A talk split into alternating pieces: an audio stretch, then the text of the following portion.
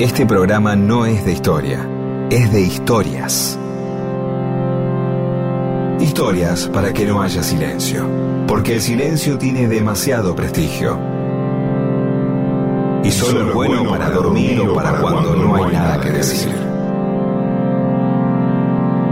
Mundo disperso. Historias de la vida y todo lo demás.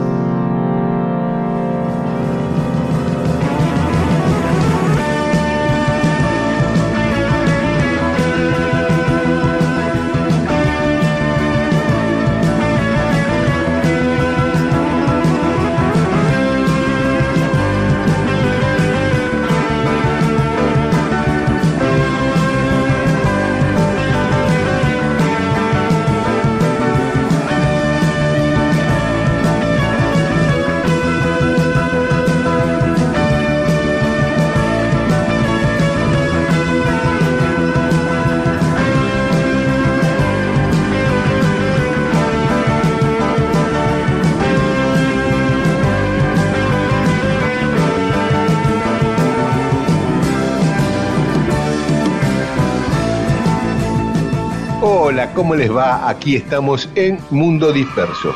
Él es Pedro Saborido, yo soy Daniel Míguez y ahí están Paula Weintraub y Eamon. Pedro. Yo, yo repito, claro, gracias que dijiste Pedro, para que quede claro. Claro. Estamos todos, él está allá, nosotros acá, y eh, felices, y viendo cómo soportamos todos estos días previos al balotaje. Podemos ir al cine, por ejemplo, para olvidarnos un poco, o pasar, no olvidarnos, pero pensar en otras cosas que también existen, ¿no? Y sí, y sí. Yo, ¿sabes que hablando de cine fui al cine en los últimos viste, días por eso se me ocurrió decirte, porque sabía que había que ido? fuiste al cine. te, te vi, Sí, fui a entrando. dos, dos películas argentinas este, que se las recomiendo. Una es el documental sobre la vida del querido Víctor Heredia, que está Hermoso. muy bien hecho, Sí. muy emocionante, muy emotivo, que se llama Quiero volverme tiempo, que es una película Oh, qué lindo nombre. Sí, Quiero volverme tiempo de Maximiliano González. Hermoso nombre. Y Eh, después, Y después fui a ver Puan, ¿no? Ah. Una película premiada en San Sebastián, muy buena, con Marcelo Subioto, que es un gran actor, Leo Esbaraglia, Alejandra Fleischner, Cristina Vanegas, Julieta Silverberg, eh, un elenco excelente, eh, un guion buenísimo, una historia muy buena, con algunos toques de comedia donde sonreís muchas veces, está es redondita esa película, sí. muy Así bien, muy bien.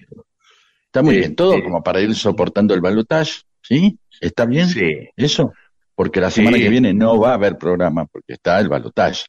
claro, exactamente. ¿sí? Y exactamente. antes ya, entonces de empezar con el programa, les avisamos que para soportar esos últimos dos días que, va, estás así al mango, el 17 vamos a estar con Miguel Rep haciendo Borges, Beatles y terapia peronística, una charla dibujada donde yo hablo, sí, voy charlando y Miguel Rep va dibujando en una pantalla gigante. Y esto es en que tren, que tren, en Ola Zabal 1784 a las 21 horas, viernes 17, 21 horas, en Belgrano, ahí en Capital Federal, que sí, pueden sacar las entradas por alternativa teatral, métanle, porque bueno, ahí hacemos terapia y esperamos y nos ribotrilizamos para esperar el domingo. Bueno, buenísimo. Y, y bueno, queda una semana para las elecciones, así que a seguir como hasta ahora, persuadiendo con respeto, con prudencia, con inteligencia. Ya que estamos hablando todo el tiempo de San Martín, San Martinémosla un poco, vamos, charlando, Sí. hablemos, no, el blanco Sí. acá, fíjate, Sí, El- sí. tipo, ¿de acuerdo? ¿Sí?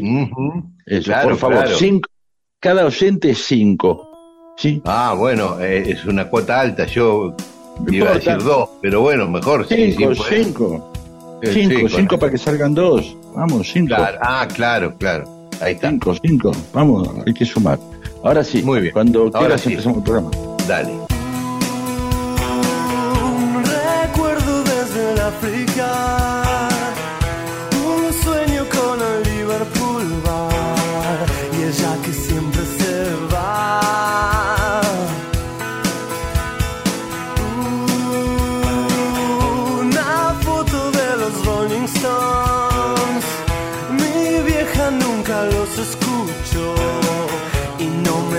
A llorar.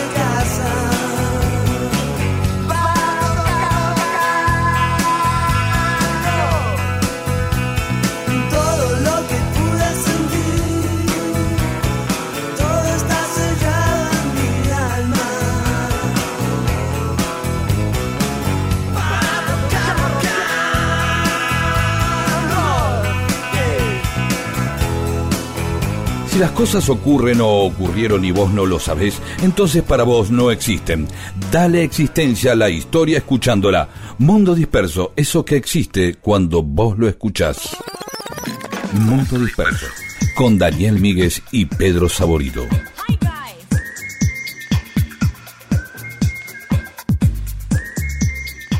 Hoy en Mundo Disperso vamos a hablar de Antonio Abertondo, que fue un nadador de aguas abiertas muy famoso en la Argentina, incluso en el mundo, en la década del 50 y también en la década del 60. Entre 1941 y 1971, en los 30 años que estuvo nadando en aguas abiertas, hizo 42 raíz por el agua, ¿no? Por ejemplo, cruzó dos veces el río de la Plata, entre Tigre y Colonia, el estrecho de Gibraltar, tres veces el Canal de la Mancha, el río Hudson, eh, hizo 419 kilómetros por el río Mississippi, eh, la maratón del río Nilo, todo Ah, eso. todos los- o sea, como los ríos famosos que evidentemente, por ser eh, famosos y grandes, se tenían... No, no volví a recordar, se, se siguieran haciendo esas cosas, sí, ¿no? y Pero por ahí no posiblemente tienen tanta sí. fama.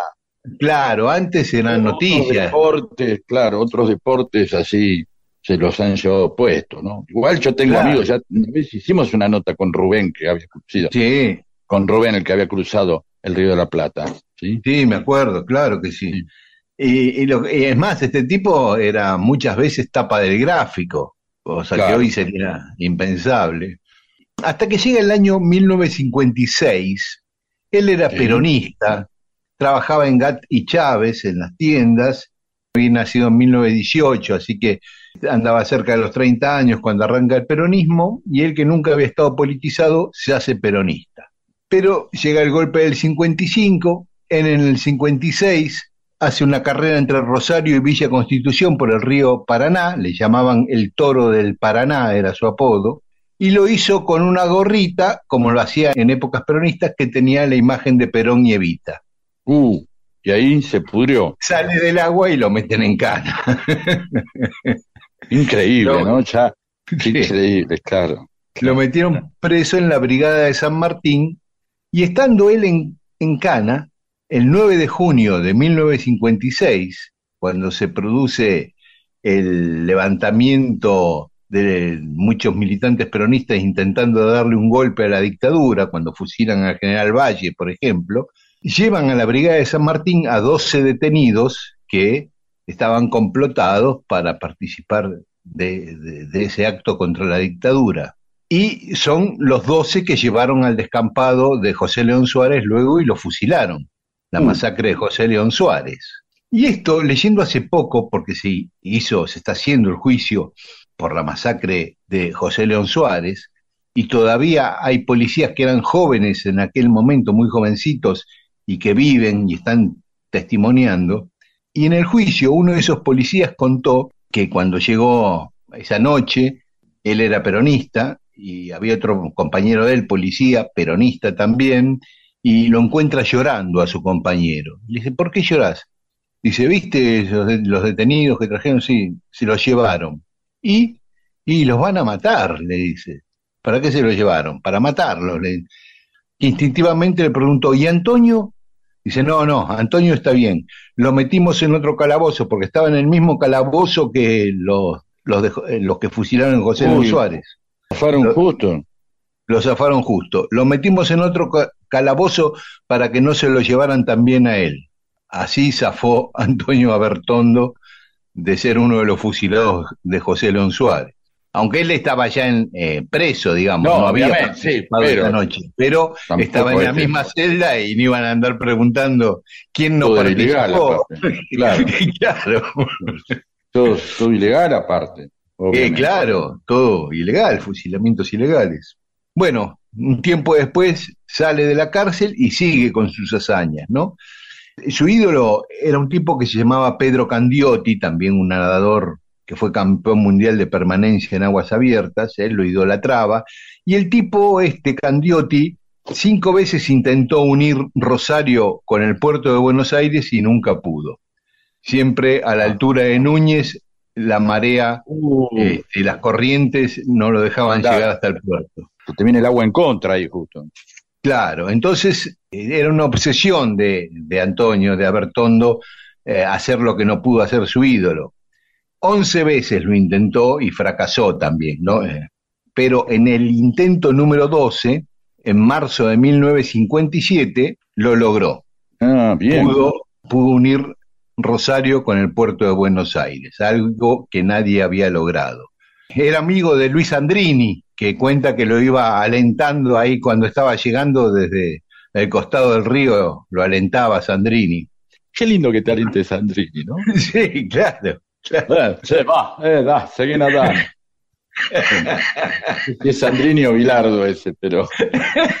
Dale, dale, eh, es que falta poco, che. eh. ¿No? Con esta mano, ¿no? Con nada con esta mano. Claro, no está mal, sí, hermoso. Y cuando llega al puerto, ¿quiénes los estaban esperando? Porque estaba toda la prensa ahí, que yo, Aramburu y, lo- y Rojas. No, pero qué, ¿bien o también le iban a meter en cana de No. vuelta? Estaba el gráfico, iba a ser tapa del gráfico, el tipo. ¿Y qué hace Aber- Abertondo? Se niega a saludarlos.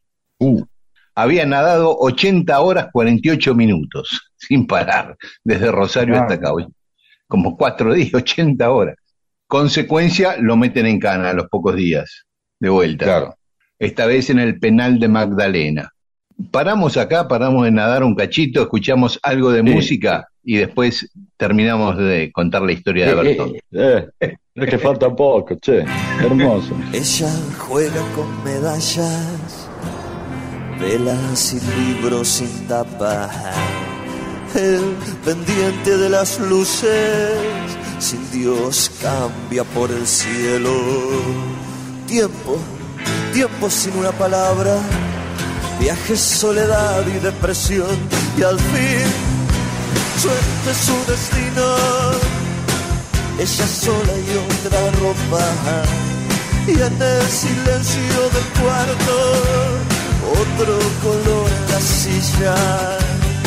Y hundió su nariz en la espuma de las olas. Rebotes del sol coronaron su final. Tiempo, tiempo sin una palabra, viaje, soledad y depresión. Y al fin, suerte su destino, esa sola y otra ropa. Y en el silencio del cuarto, otro color en la sisa. Y su nariz en la espuma de las olas. Los rebotes del sol coronaron su final. Perdió su cabeza en la espuma de las olas. Los rebotes del sol coronaron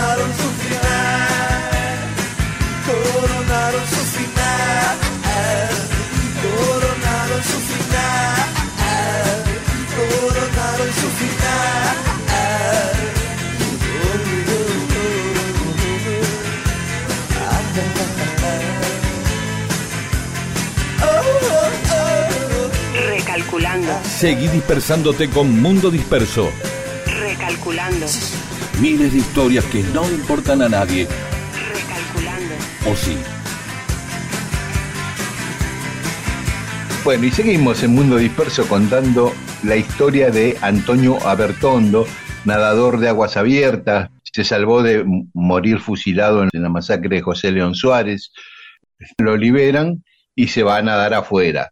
Cruzó el estrecho de los Dardanelos y el estrecho del Bósforo en Turquía, hasta que logró su máxima hazaña en 1961 algo que nadie había logrado. El 20 de septiembre del 61 cruzó ida y vuelta sin parar el Canal de la Mancha.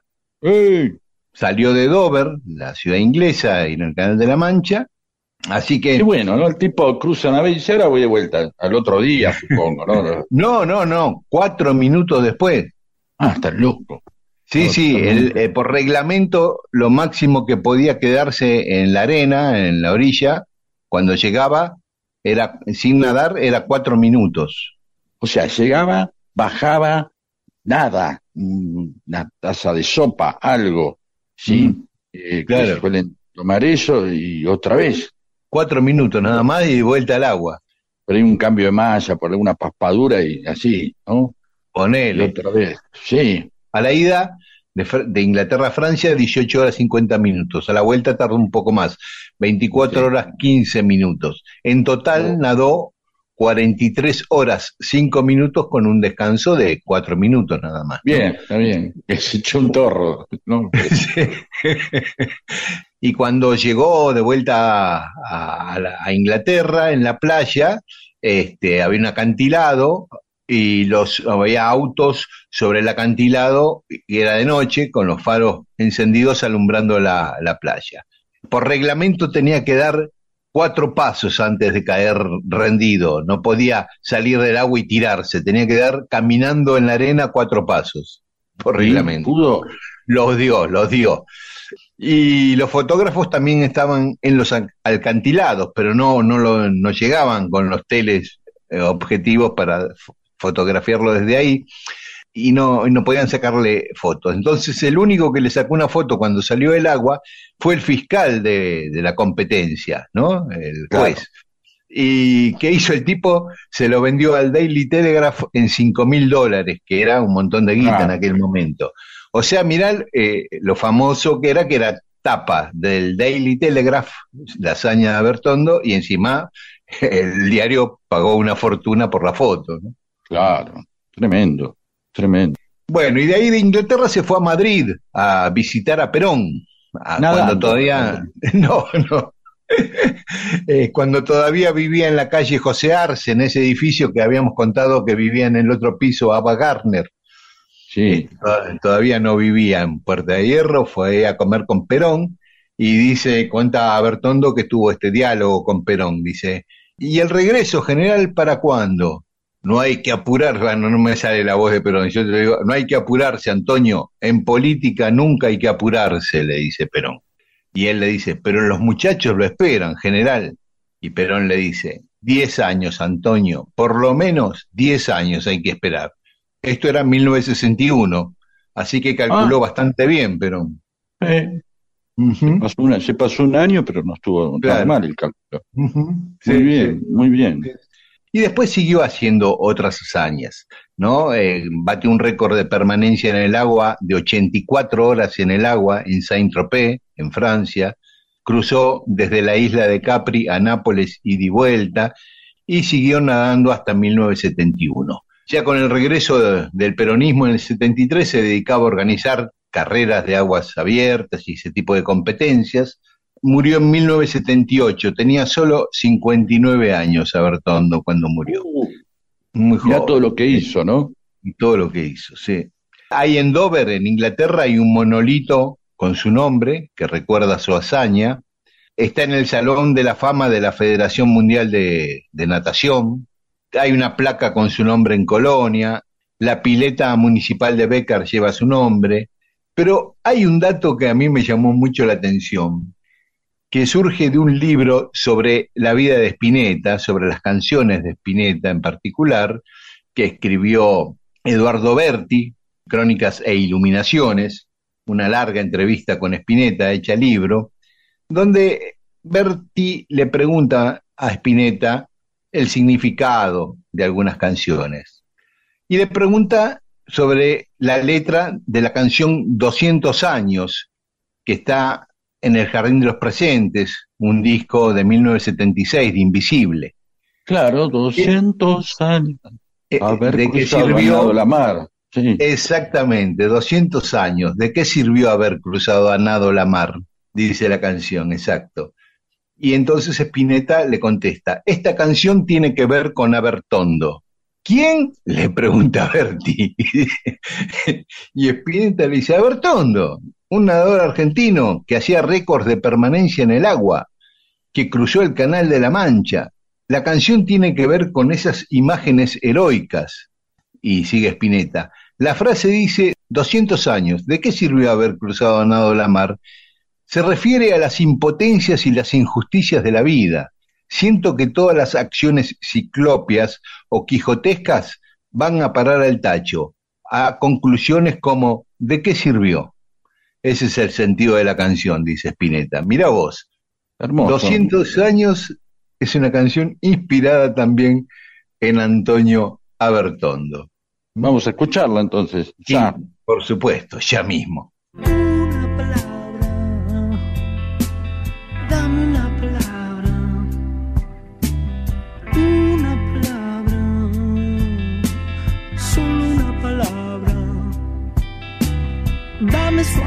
Brisa, oh, brisa de la playa. Dame una palabra. oh. Doscientos años de qué sirvió haber cruzado a nado la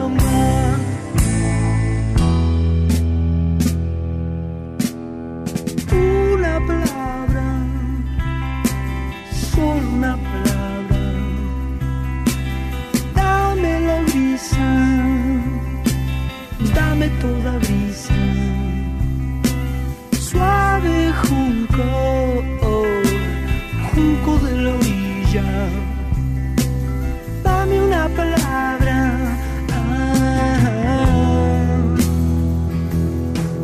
Doscientos años de que sirvió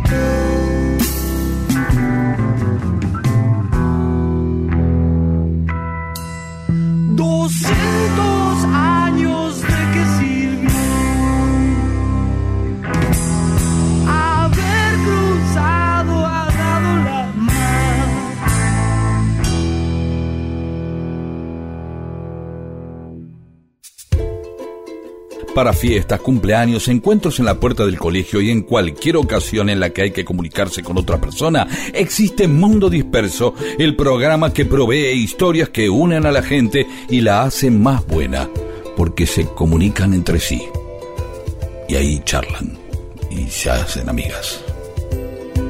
Esto es Mundo Disperso, con Daniel Víguez y Pedro Saborido.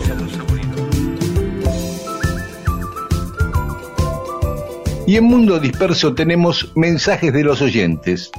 Gabriel, desde General Rodríguez, dice que nosotros venimos preguntando sobre series extranjeras, películas, libros que hacen eh, referencias inesperadas de la Argentina. Hay una película extraordinaria, dice que se llama La historia del camello que llora, y es de Mongolia. Y su-. Mirá dónde se fue. Y sucede en el desierto de Gobi.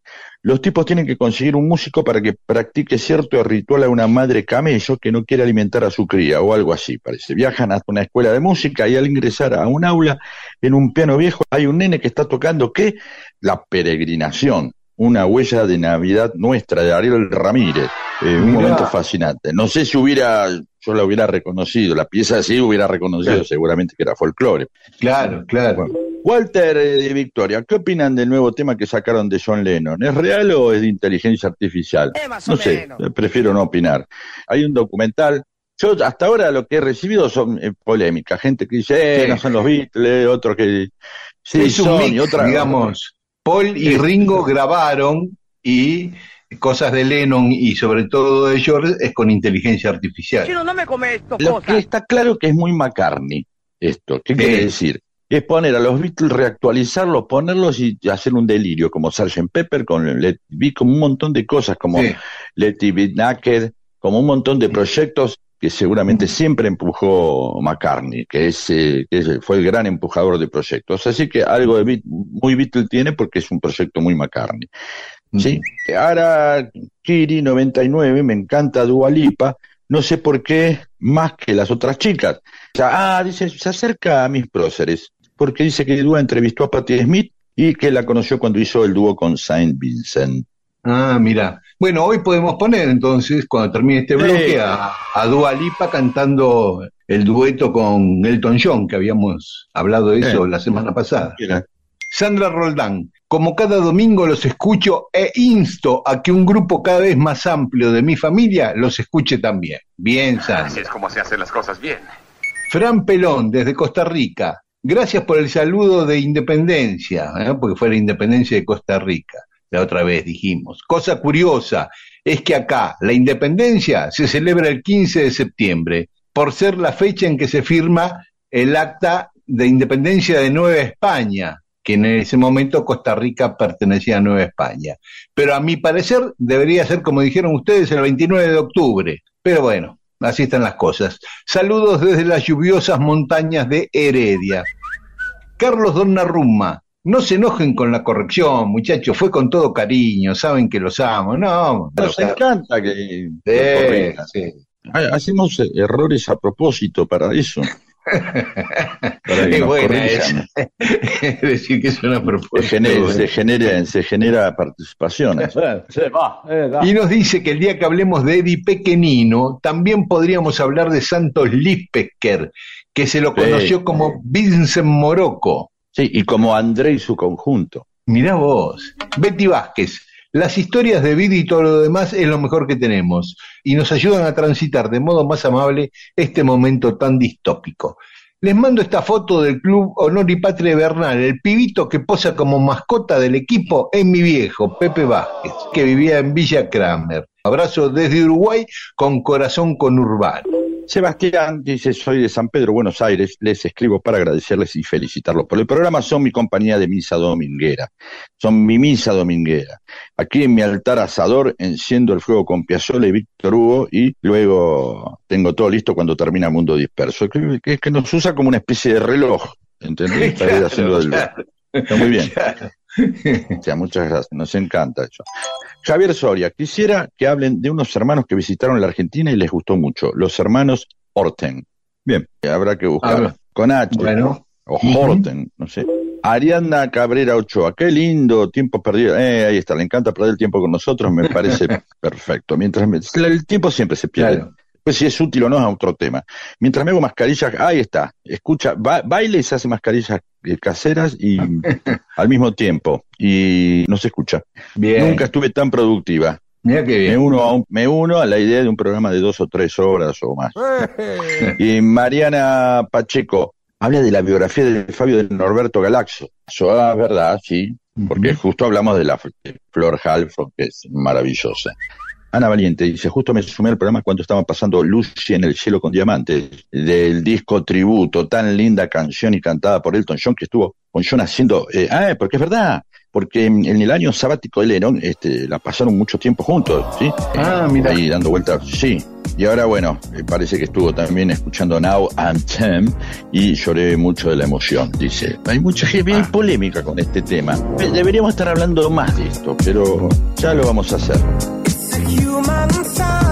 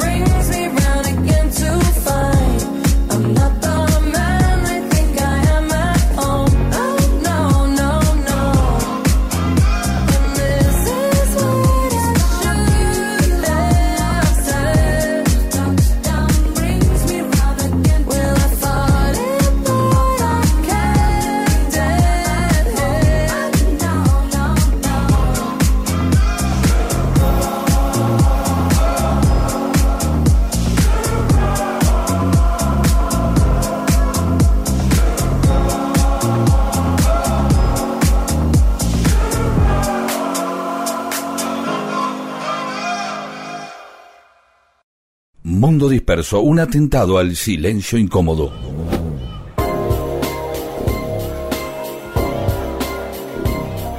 Y en Mundo Disperso, cosas que pasaron un día como hoy, un 12 de noviembre. En 1793, que fue el año del terror en la Revolución Francesa, un día como hoy guillotinan al alcalde de París, a Jean-Sylvain Bally. El tipo era un científico muy famoso, eh, fue el primero que estudió el cometa Halley, por ejemplo, Ajá. y después, cuando se produce la Revolución Francesa, lo eligen presidente de la Asamblea, era como el presidente de la Cámara de Diputados, mientras estaba el rey todavía, todavía era Claro. ese sistema del comienzo que se proclamaba un Estado democrático, pero todavía con el rey ahí presente. Después lo eligen alcalde de París y una manifestación que hubo pidiendo que directamente supriman la monarquía, que derroquen al rey, él ordenó la represión de esa marcha, ahí en el campo de Marte, donde está la Torre Eiffel. Y bueno, ahí los, los jacobinos dijeron, listo, está mal lo que hiciste, y cuando pudieron, cuando ya tuvieron más poder, ordenaron su ejecución. Y en vez de ejecutarlo en la Plaza de la Concordia, la actual Plaza de la Concordia, lo ejecutaron simbólicamente en el campo de Marte, donde él había ordenado la represión de la gente. Y en 1833 hay una lluvia de meteoritos que parece que fue espectacular. ¿no? Que es como una ¿Dónde, lluvia dónde? discreta. Bueno, ¿dónde? En el, en el cielo, obviamente, ¿no? Lo- Sí, pero no, no, de donde se vio muy bien fue en la costa este de Estados Unidos. Ah, ¿seguirá habiendo de esas, eh, esos fenómenos así y que los vemos menos por la contaminación lumínica? ¿Será Puede eso? ser. Porque viste que cuando uno va al campo, digo, al que está en el campo ya no, no, que no escuche esto que estoy diciendo porque me van a decir, claro, pero bueno, pero cuando uno va, cuando uno mismo está en la playa y está cerca de un lugar donde hay mucha luz, no es lo mismo que si se acerca un poco al mar donde casi no llegan las luces del balneario, ¿sí? A la noche. Y ahí, o en medio de la noche y aprecia de otra manera, en otra perspectiva, Claro. más allá del smog, supongo. Habrá más de esta lluvia de meteorito y ni nos damos cuenta. No voy a Sí. hacer una cosa diciendo, ah, bueno, estamos mirando Netflix, pero qué sé yo, por ahí sí, por ahí son Sí. más seguidas y no le damos bola, qué sé yo. Mira, por lo que yo estuve leyendo a este, a este fenómeno se le llama eh, el fenómeno de las leónidas y se produce Ajá. cada 33 años, o sea, cada 33 años hay Ah, una bueno. fuerte lluvia de meteoritos, sí. En algún lado, en algún lado del, del- En del algún mundo se lado, puede en apreciar. algún- Está bien. Exactamente, en algún lugar puntual del mundo. Eh, esta fue muy notable, la de 1833, porque los testimonios ahí en Boston decían que parecían copos de nieve en la noche, Ah, o sea claro. que eran muchísimos. Uh, Eh, se estima que fueron 200, sí, imagínate, se estima que fueron 240 mil meteoritos que cayeron Mm. esa noche. tremendo. Aparte te agarra así con Sí. algún alcaloide. Y, y-. Digo, no, porque es el, el- el típico chiste, ¿no? Cuando se ve algo raro y el, chiste, la, la comedia tiene ese gag donde alguien eh, medio Sí. borrachín o este, de pronto ve, ve algo que es me- un, qué sé yo, un personaje se puso una cabeza de león para disfrazarse, ese tipo de cosas. A eso aludo. Sí. Eh, Sí, sí, podría. Si hacemos algo sobre una película sobre esto, en algún momento podría hacer la parte cómica, que puede ser de comedia, la puede tener alguien que de pronto sale y dice, ¡uh, mirá, qué loco! ¿no? Este, ese tipo de cosas. Bueno, ¿qué más? Y en 1838, en Lules, en Tucumán, asesinan a Alejandro Heredia, que fue un patriota eh, que peleó en todas las batallas contra los españoles en el norte, en Salta, en Tucumán con Belgrano, peleó a las órdenes de San Martín, de Güemes, fue gobernador de Salta y después de Tucumán. Ya cuando el país estaba dividido en unitarios y federales en la época de Rosas, él adhirió al, al federalismo. Y una partida de unitarios lo mataron ahí en Lules cuando iba con sus hijos a- de regreso a su casa. Se supone que lo mandó matar Marco Avellaneda porque los que asesinos estaban tenían algún vínculo con Avellaneda y los caballos eran de Avellaneda, el papá de Nicolás, no el presidente, el que fue presidente de la nación después. A Marco Avellaneda, digamos que a su vez lo mataron los federales tres años después, en 1841, en Salta. Y en 1863 matan al Chacho Peñalosa, en La Rioja. Lo estaba persiguiendo el coronel Pablo Irrazábal, y Mitre era el presidente de la Nación, había mandado a aniquilar a, a los poquitos focos federales que quedaban, que eran Felipe Varela y, y el Chacho Peñalosa, pero eh, ya sin más fuerzas, Peñalosa se rinde ante un Ah. unitario que era su primo, Ricardo Vera. Lo, lo, lo detiene ahí en Loma Blanca, es muy cerquita de Olta, en La Rioja. Yo estuve ahí, en el lugar donde lo detuvieron y lo mataron al Chacho Peñalosa, en Loma Blanca. ¿Qué hay? ¿Un monumento? ¿Qué hay? No, sí, bueno, hay, hay monumentos, hay placas y está el rancho, el rancho donde a él lo, lo detuvieron. Está el catre, está muy bien mantenido eso. Y cuando llega Irrazábal, que era el jefe de, de Vera, agarran con una lanza y lo mata sin decirle nada, lo atraviesa con su lanza y después le ordena a sus soldados que lo rematen con tiros de fusil. Uh, claro, ya. Sí, sí, sí, sí. Después le cortan la cabeza y la, la llevan a Olta y lo ponen en una pica ahí en la plaza de Olta, que también está, hay un monolito ahí señalando el lugar donde pusieron la cabeza de Chacho Peñalosa. Es el, el típico terrorismo pedagógico de la civilización, ¿no? De lo que, eh, Claro. en Sí. términos de, de mostrar lo que, lo que ocurre con ese tipo, ¿no? Con lo- Bueno, eso eh, lo dice el propio Sarmiento en una carta a Mitre. Sarmiento en ese momento era gobernador de San Juan, Mitre presidente de la nación, y le escribe, yo, inspirado por el sentimiento de los hombres honrados, aquí he aplaudido la medida, ¿no? La medida de ejecutar y cortarle la cabeza a Peñalosa. Dice, precisamente por su forma, dice Sarmiento, sin cortarle la cabeza y ponerla en exposición, las chusmas no se habrían aquietado en meses. Claro, ¿por qué? Porque hay algo ahí que es la experiencia, ¿sí? En donde determinado nivel de pragmatismo va más allá. Digamos, el resultado, obviamente, justifica el medio, esa sería la frase, ¿no? El medio de enseñanza, de explicar, de adoctrinar, consiste en una imagen tan tremenda como es, mira, no vale la pena este, movilizarte eh, o ser. De alguna manera, lo que ha ocurrido en las dictaduras, en la última, funciona de la misma manera. Yo sé que es difícil y duro esto que estoy diciendo. Recuerdo de la misma manera esa imagen, yo nunca la viví, sinceramente, nunca la viví, pero sí parecía que era un clásico la idea de poner en un rincón a un nene mirando la pared con un bonete que decía burro. Claro, Bueno, sí, esto, sí. Es lo que, esto es lo que te pasa. Hasta el veraz funciona con esa lógica, ¿no? Exponer la vergüenza del que no paga para que todo el mundo se entere. En realidad, el veraz se supone que no es, no es para eso, para exponerte, sino para que advertir a un tipo que diga, bueno, me meto en el veraz, no, no hago un negocio con este que debe guita, ¿no?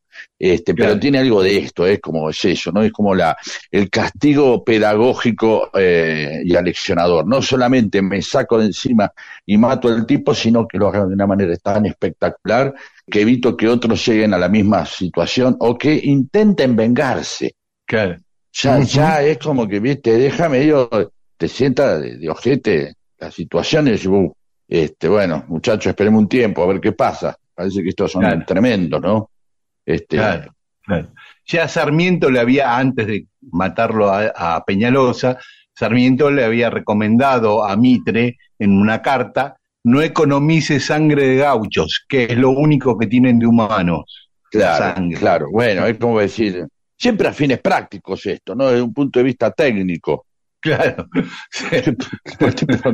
no economice sangre, claro, como este, Claro. y encima escribe bien el tipo, entonces bueno, viste, convence más Claro. aún todavía, ¿no? Pues tenía todo Claro, eso. Sarmiento, ¿no? Y como decíamos hace poco, el gaucho pasó a ser después símbolo de la argentinidad, ¿no? Del malambo y Sí. todo. Pero Sí, bueno, sí, sí, sí, este-. Y, y- y Sarmiento a, a estar en cuadritos en cada aula, que nadie le niega esa parte, También. pero deberían poner Claro. las dos, ¿no? Sí, otra cosa simpática que hizo Sarmiento fue llevar a la mujer, primero que lo mataron adelante de su mujer y de sus hijos y le cortaron la cabeza adelante de su mujer y su hija. Y además, a la mujer, a Victoria Romero, Sarmiento la llevó a barrer la plaza principal de San Juan atada con cadenas. Todos los días tenía que limpiar la plaza, la viuda de Peñalosa, atada con cadenas. Bien, eso, eso también incluía también la maniobra de que cada mujer, de cada persona que se quisiera animar, también sea parte del castigo para que dentro de la familia también hubiera una charla. Mirá lo que pasa, ¿sí? No me hagas terminar como ella, ¿sí? El miedo, ¿no? El miedo, el miedo. Sí. Muy pronto eh, José Hernández, el autor del Martín Fierro, escribió La vida del Chacho, ¿no? En folletos, en folletines, una cosa súper elogiosa del Chacho Peñalosa.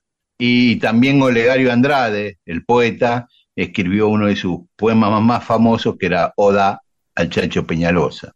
Y sabes que me estaba acordando que hablando de Olta y de Peñalosa, en Olta está el caminito que inspiró a, Gabino Coria Peñalosa a escribir la, la letra del tango Caminito. Ah, mira vos, Ahí está, en Olta está el caminito. eh, claro, ¿el de, el de la boca se llama por el tango o es otro caminito? No, es otro caminito, por ahí pasaba el tren, cuando levantaron la Ah. vía quedó ese, ese- esa parte en curva, le pusieron Claro. caminito. Y aparte, a ver, al haber una vía, el tiempo no lo, no, no lo puede eh, borrar, ¿no? Y aparte un tango, un tango evocando un lugar casi silvestre. ¿no? Claro, sí, sí, sí, en el medio de la campo no hay. montaña. Sí, Siempre sí, tiene sí. que haber un poco de cemento, algo civilizado ahí. Sí, sí. Pedro, paramos acá, escuchamos algo de música y después seguimos contando otras cosas que pasaron un día como hoy. Dale.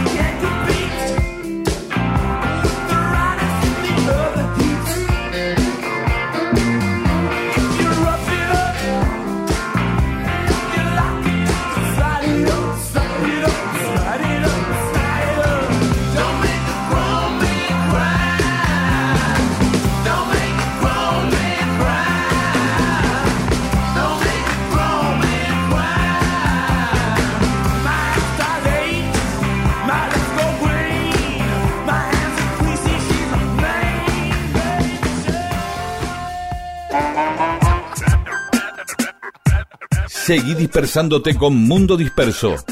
Miles de historias que no le importan a nadie. O sí, con Daniel Víguez y Pedro Saborido.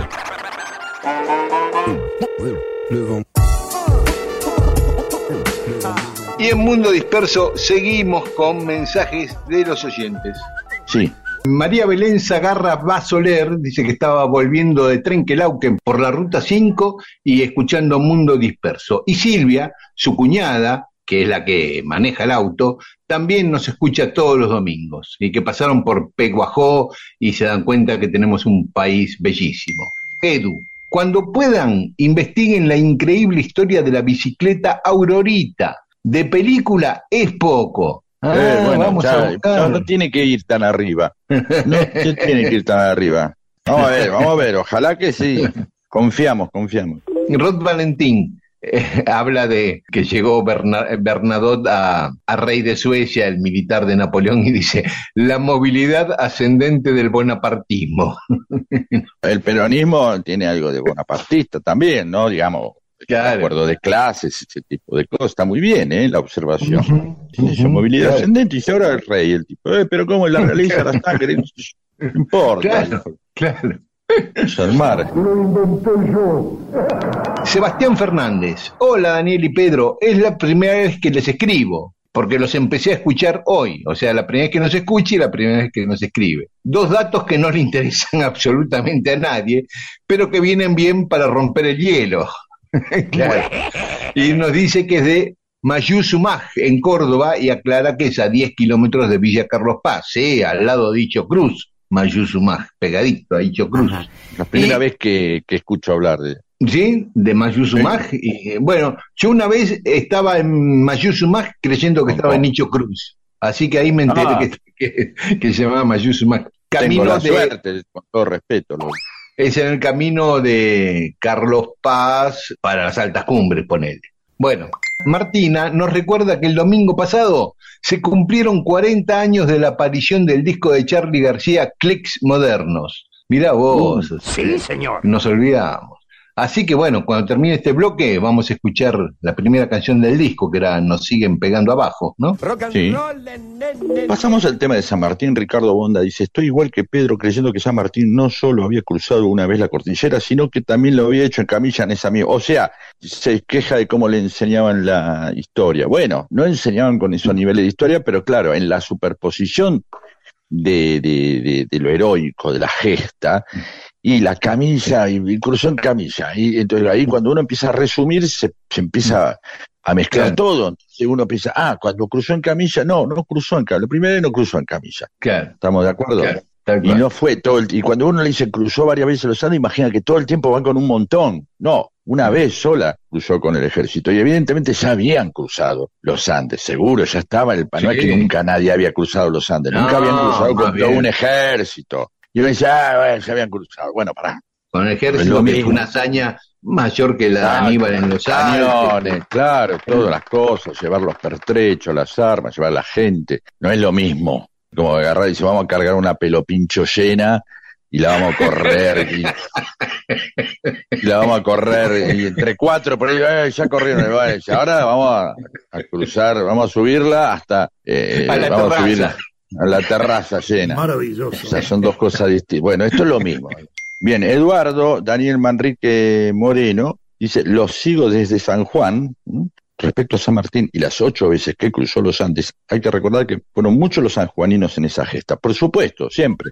Y eh, en Federico Zafa estuve hace poco en el pueblo natal del padre y los abuelos paternos de don José de San Martín, es Cervatos de la Cuesa, provincia Sí. de Palencia. Está la casa de ellos convertida en museo. Luego les mando un... Ahí nos manda fotos, dice que... Creo que, dice, nunca nombraron esa historia, es verdad. No. Que eran todos militares también. Mira vos, habrá que hablar de eso. Y Carlos Daniel Gilman dice, años antes de los cruces cordilleranos de San Martín entre 1809 y 1811, un joven Manuel Dorrego cruzó la cordillera en seis ocasiones, tres de ida y tres de vuelta en misiones libertadoras. Fue premiado en Chile con una medalla que rezaba Chile a su primer defensor. Un grosso. Mira vos, la previa Sí. la había hecho Dorrego. Yo no sabía eso. Sí, sí, pero no con un ejército, ¿no? Dorrego estaba estudiando allá cuando se produce la Revolución de Mayo y cuando se produce la primera revolución eh, en Santiago y se pone ahí a las órdenes de los revolucionarios y entonces iba y venía a Mendoza a buscar armas, gente, caballos, ¿no? Todo lo que fuera necesario. Yolanda Belli desconocía que San Martín cruzó varias veces la cordillera, igual que Rubén Merlo, que nos escucha desde las sierras de Córdoba y dice que tiene 68 años y dice, ¿qué le enseña a mis hijos de San Martín? Porque no sabía eso. Bueno, son detalles. Alba Noemí Pérez Sainz le encantó también este relato. Bueno, escuchamos un poco de música y después va a haber más mensajes de los oyentes. Se va, eh, da. Es que falta poco, che. Ella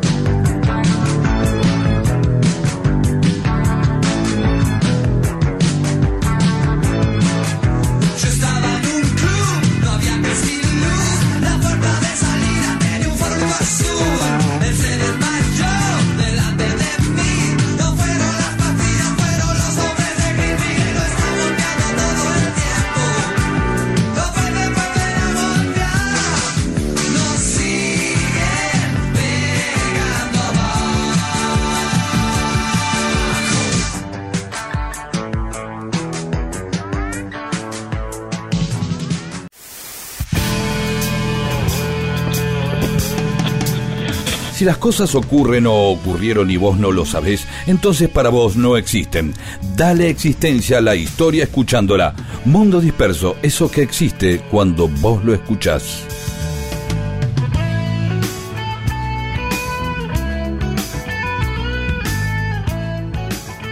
Y en Mundo Disperso, más cosas que pasaron un día como hoy, un 12 de noviembre. En 1906, en París, el brasileño Santos Dumont obtiene el récord mundial de duración de vuelo. ¿eh? En avión, recorre 220 metros en 21 segundos. Dos cuadras vuela. Está perfecto, no está tan mal. No es tan mal.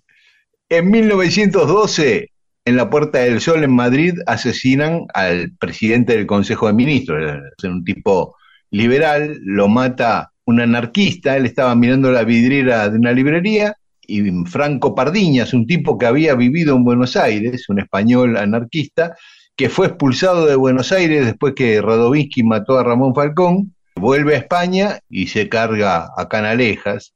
Y lo que hizo fue, como muchas veces pasa, una reacción por derecho. O sea, Canalejas, que era un tipo progre, lo asesinaron y vino un gobierno mucho más conservador después de Canalejas. En 1963 moría José María Gatica, el mono, ese gran boxeador, ídolo de multitudes, y murió atropellado por un colectivo eh, ahí en la esquina de Luján y Herrera, al lado del puente de Barracas, el puente viejo de Barracas. Él había ido a ver un partido independiente, Independiente River. Eh, eso lo cuenta el amigo que... Acabo de leer un libro que se llama Gatica y yo, de un periodista que se llamaba Roberto Montes, que es divino ese libro, un libro muy viejo de la década del 70, donde tiene el testimonio del tipo, el del amigo de, de Gatica que estaba con él. Dice que fueron a ver el partido independiente porque muchos decían que estaba vendiendo muñequitos en la cancha independiente. Dice que no, que no fue a vender muñequitos, fue a ver el partido, pero que fue borracho y que se andaba peleando con todos. ¿Qué mirás? ¿Querés pelear? A cada uno que lo miraba porque era famoso y Uh, miraba. claro. Entonces el amigo logra llevárselo, ¿viste? Antes que se pudra todo, en el medio del partido, no, no ven todo el partido, se va en la mitad del partido. Se toman el colectivo 295, bajan en el puente Barracas y se van a un bar. Gatica pide un café con coñac. Y la moza, una señora mayor, la dueña del bar, le dice, café le traigo, pero coñac no, porque usted ya no necesita más alcohol, le dice. Y Gatica se recalienta, ¿viste? Entonces Oh. también se lo lleva del bar, ¿viste? Y cuando se lo lleva del bar, para un taxi, llama a un taxi que lo ve venir, se apura y en eso pasa eh, un colectivo. En vez de, de seguir al taxi, quiere subirse al colectivo andando, le erra Uh. al escalón, se cae abajo y con las ruedas traseras lo, lo pisa. Lo llevan al hospital Rawson y muere dos días después. El velorio de, de Gatica duró dos días. Miles y miles de personas fueron al funeral en la Federación Argentina de Box, ahí en la calle Castro Barros, en Almagro. Después lo llevaron al cementerio de Avellaneda, hasta que en el 2013 trasladaron los restos a Villa Mercedes, en San Luis, que era su ciudad natal, ¿no? Quien quiera saber algo de Gatica, que mire la película de Leonardo Fabio, eh, Gatica el mono, que es fabulosa. Así es, así es, lo, lo- lo puede recordar en toda, en toda su, su dimensión. Bueno, ¿qué más? Después, gente que nació un día como hoy. En 1651 nació Sor Juana Inés de la Cruz, ahí en el sur de México, ¿eh? una poetisa que es considerada la primera feminista de América, ¿no? Aquello famoso de hombre necios que acusáis a la mujer sin razón. Está considerada como una de las grandes de aquella época de la literatura de habla hispana. En 1840 nacía Rodin, el escultor francés, el del pensador. En 1915, Roland Barthes, el semiólogo francés. En 1943, y está cumpliendo años hoy, Arnaldo André, el actor paraguayo. Eh, También, sí, también un, un músico que a mí me encanta, que está cumpliendo años hoy, que lo vi decenas de veces en recitales, Jaime Ross está cumpliendo años hoy. Y en 1961 nacían también otro montevideano, Enzo Francescoli. Y el mismo día que nacía Enzo Francescoli, nacía otra gran deportista, Nadia Comaneci. Y hoy se celebra el Día del Cartero en México. ¿Te acordás del cartero de la vecindad del Chavo? No me acuerdo cómo se llamaba, pero No, cartero en no me acuerdo. Uno de bigote, viste, de No, anteojo. no, no, me acuerdo. No, la verdad que no. Leí cartero en México y se me vino a la cabeza el cartero de la vecindad No, del Chavo. haber- habrá pasado tres veces, justo no vi ese capítulo, no sé. ah, Jaimito, Jaimito era. Eso. Jaimito era el No cartero. lo recuerdo, sí. la verdad. No, no, se ve que todo, evidentemente no vi, no vi esos capítulos. Puede ser, pero si ves la foto, quizás lo recuerdes. Así que a todos los carteros mexicanos que escuchan Mundo Disperso, le mandamos un enorme abrazo. Y en homenaje a Jaime Ross y al otro Jaime, a Jaimito el cartero, vamos a escuchar un tema de Jaime Ross que habla de las cartas. Carta a poste restante.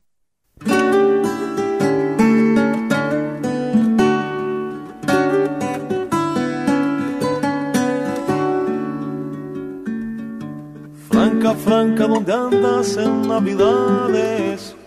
Altiplano te robó la flor que me has enviado de Coroico. Con los días marchitó. Tus polleras se entreverán, se entreverán en mi cabecera. Y tus pañuelos de seda, banderines de las carreteras. Franca, franca, ¿dónde andas en Navidades? ¿Qué jardín te hipnotizó? Mis líneas esperan en poste restante posible migración. Los papeles que se vuelan, que se vuelan desde mi ventana. Y el cartero no aparece, no aparece y se fue la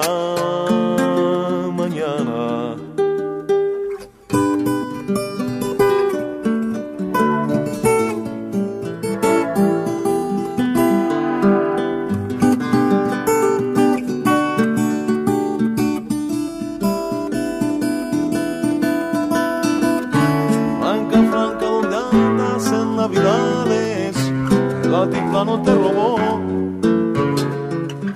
la flor que me has enviado de Coroico. Con los días marchitó. Tus polleras se entreverán, se entreverán en mi cabecera. Y tus pañuelos de seda, banderines de las carreteras.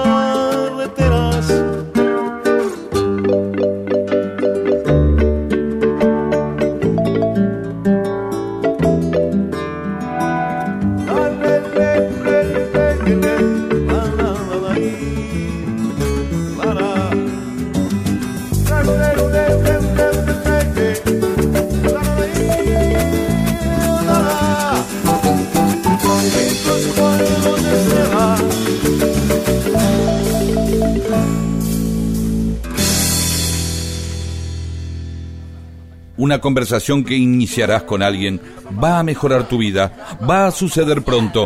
Es mejor que tengas temas para animarla. Mundo disperso, un atentado al incómodo silencio.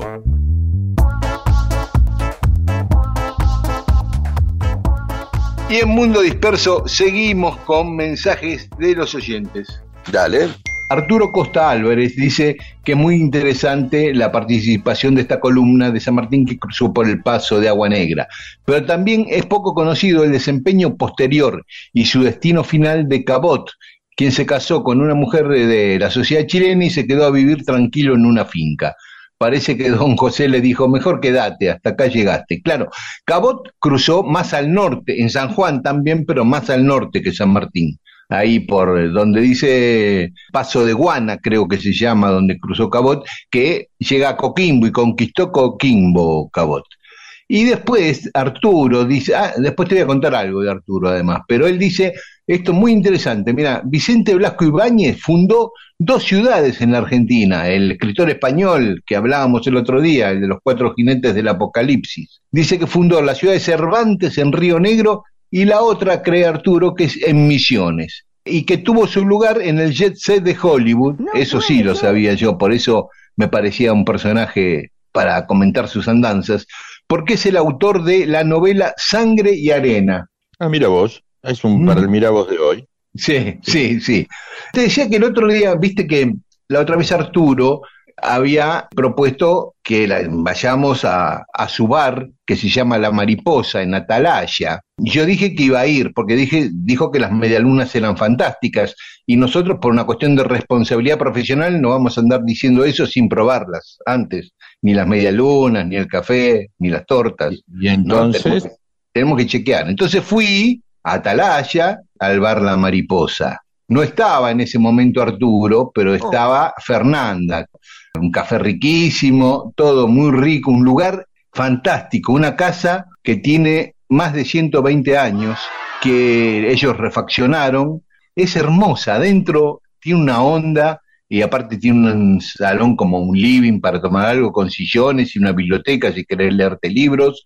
Y en el fondo tiene un parque también con mesas. Es un lugar espectacular. Así que los que vivan en La Plata o que vayan a pasear a La Plata o a Magdalena o a Atalaya mismo, que anden por la zona, vayan ahí. Ahí sirven desayunos y meriendas. O sea, de las 8 de la mañana, ocho y media, hasta las 12, ponerle dos y media, y después de las 4 de la tarde a las 8. Tenés que ir, Pedro, un día, ¿eh? entonces sí, dale, dale, claro. Si te me contaste, me, me contabas y me daban ganas de ir mientras estabas ahí. Sí, Estuvimos es hablando. cierto, estuvimos hablando mientras estaba en Atalaya. Eh, Lucas Rosales, qué grosso San Martín con tantos cruces. Y Leo Mandingorra, ni una de Iorio, este, igual los voy a seguir escuchando. Sí, acá pusimos Hermética más de una vez y, y ahora vamos a poner a- algún tema de Iorio seguro. Bien, y ya cerrando, eh, vamos dejándole saludos a Tamara Madueña de Bolívar, a Cristina Larice, a Pablo Tolosa de Córdoba, a Oldimar Elizalde, a Humberto de Pompeya, a Walter La de Capital Federal, a Mónica Elce, a Mariana Pacheco de Lobos, a Dani Paz de Maswich y a Julio Quinteros de Santa Fe. y también a Pablo Barrio Nuevo de Córdoba, a Orlando Sosa, que le manda a su vez saludos a Carlos Pepe, como un dominó esto, eh, a Lito Bacaicoa, a Rodrigo Flores, que también nos pide que pongamos música de Iorio, a Oscar eh, Sagaceta, que su hija María del Rosario cumplió años y bueno, le mandamos un saludo atrasado.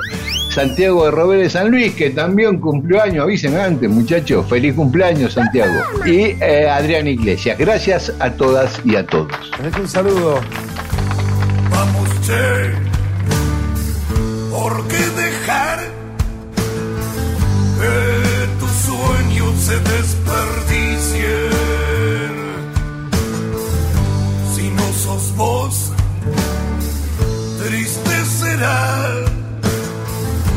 Si no sos vos, será muy triste.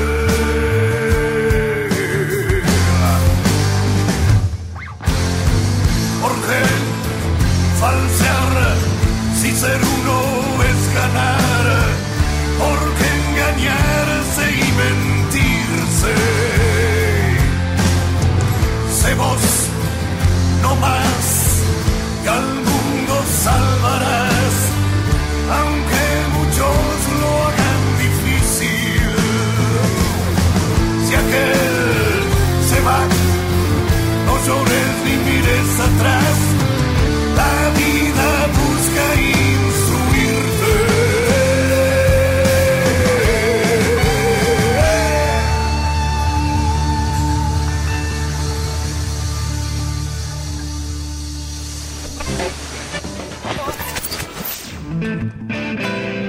Disperso, con Daniel Víguez y Pedro Saborido.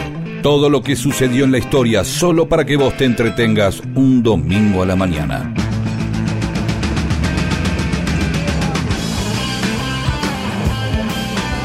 Y estamos en Mundo Disperso.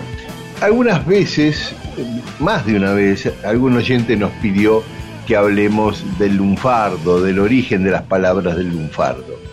Y tomamos un recorte solamente de las palabras del lunfardo que provienen del italiano, ya sea del idioma oficial italiano o algunas jergas del italiano que trajeron los inmigrantes a la Argentina a fines del siglo XIX y principios del siglo XX. Hay muchísimas, anoté algunas nada más. Afano. ¿Sabés Ah. qué es afano en italiano? ¿No? es la fatiga, la falta de aire. Entonces se le decía irónicamente, después de robar, el tipo sale corriendo y, y queda agitado. Ah, Y por eso al robo en la Argentina se le dice afano, que en italiano quiere decir falta de aire, fatiga. claro, mira vos, a veces el afán, uno la palabra, ¿no? El afán debe ser Eh, parecida, claro. ¿no? El afán que tiene que ver esa ansiedad, esa paz, ese trabajo, esas ganas, así. Deben, Claro, sí, las sí, mismas tiene- raíces. Exacto. Claro, y el tipo que viene fatigado porque vino, vino corriendo. Claro, bien. claro. Eh, bochar, bochar, ¿no? Cuando te aplazan en un examen o bochas a alguien por algo. ¿no? En italiano es bocciare y significa rechazar. Así que Ah. bastante parecido. Mira, mira, pensé que bochar venía de, de la- de las bochas. ¿Viste? Sí, ¿Viste que me decía uno puede que tira la bocha y lo sac- saca la otra? ¿Viste? sí, sí, sí. O sea, sí, te sí. bocharon como que te sacaron de un bochazo. Y que por Sí, ahí el- sí. el- el- quizás el juego bocha viene de ahí, de rechazo, ¿no? De sacar a la otra. Ah, claro, claro, tenés razón. bueno, igual la bocha también es una cosa redonda, ¿no? Sí. Y después, una palabra que es cazzo, que acá se decía antes, ya no se dice más, me importa un cazzo, que yo una vez se lo dije a un amigo, estábamos comiendo en Roma con un amigo argentino que vivía allá, un compañero del secundario, y yo le digo, "Ah, me importa un cazzo, gritando, ah, en voz alta, y él me, y veo que todas las cabezas giran y me miran de las otras mesas, Uh, y él me hace un gesto de bajar, ¿viste? Con la mano, pará, pará. Y digo, ¿qué pasa?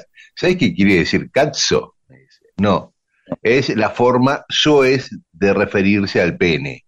Ah, mirá, claro. Eh, Por eso tener todas las cabezas giraron y me miraron y digo, ¿qué pasó? Eh, ¿Qué pasó? Claro, hay que tener cuidado. Hay que tener cuidado. Está bien, está bien. ¿No? Claro. Perdón, y falopa, yo tenía un- una, un, habíamos contado alguna vez, ¿eh? Sí, Y- co- contaste eh, exactamente.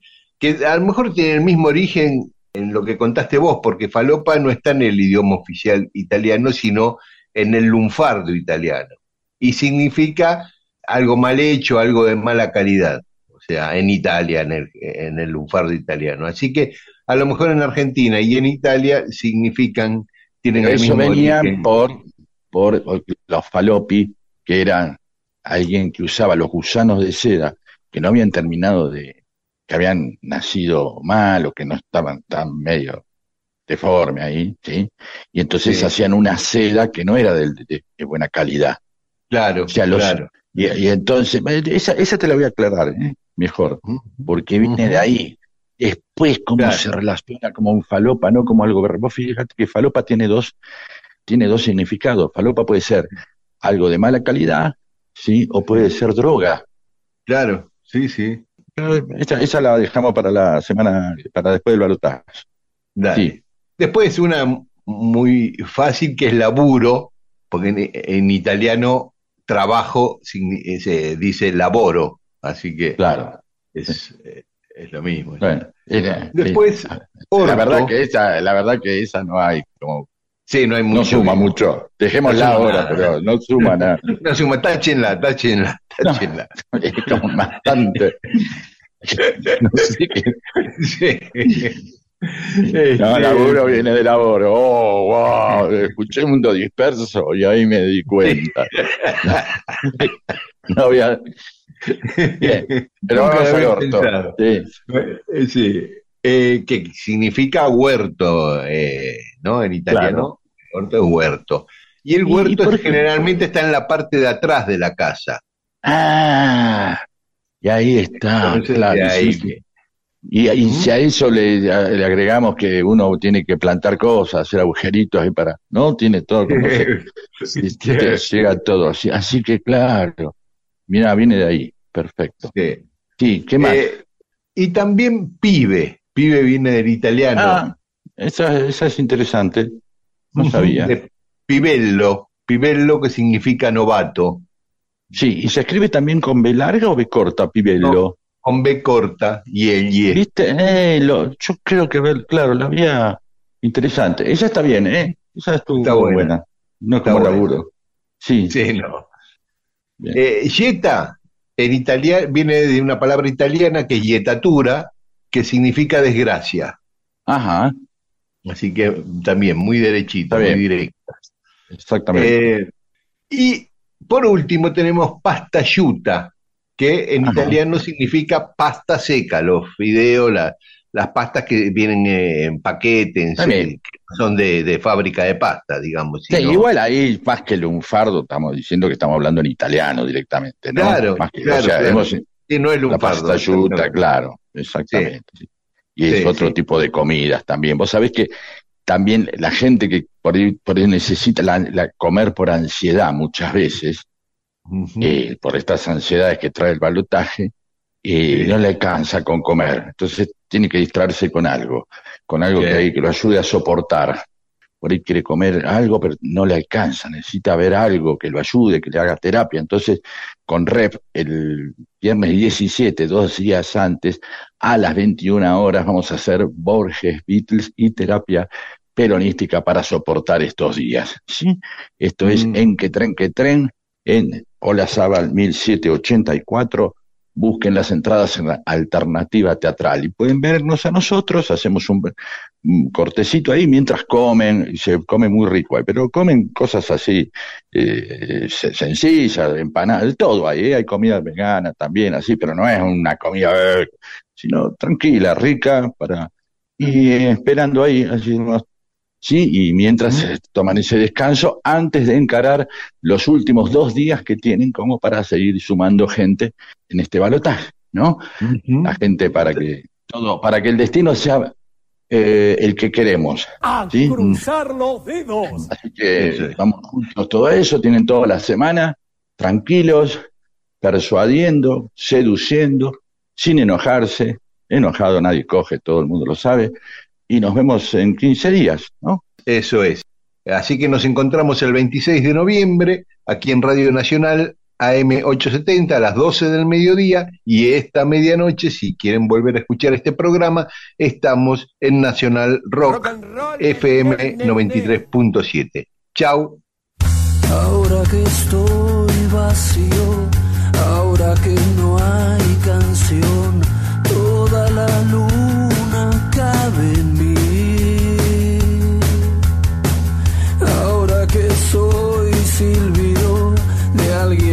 alguien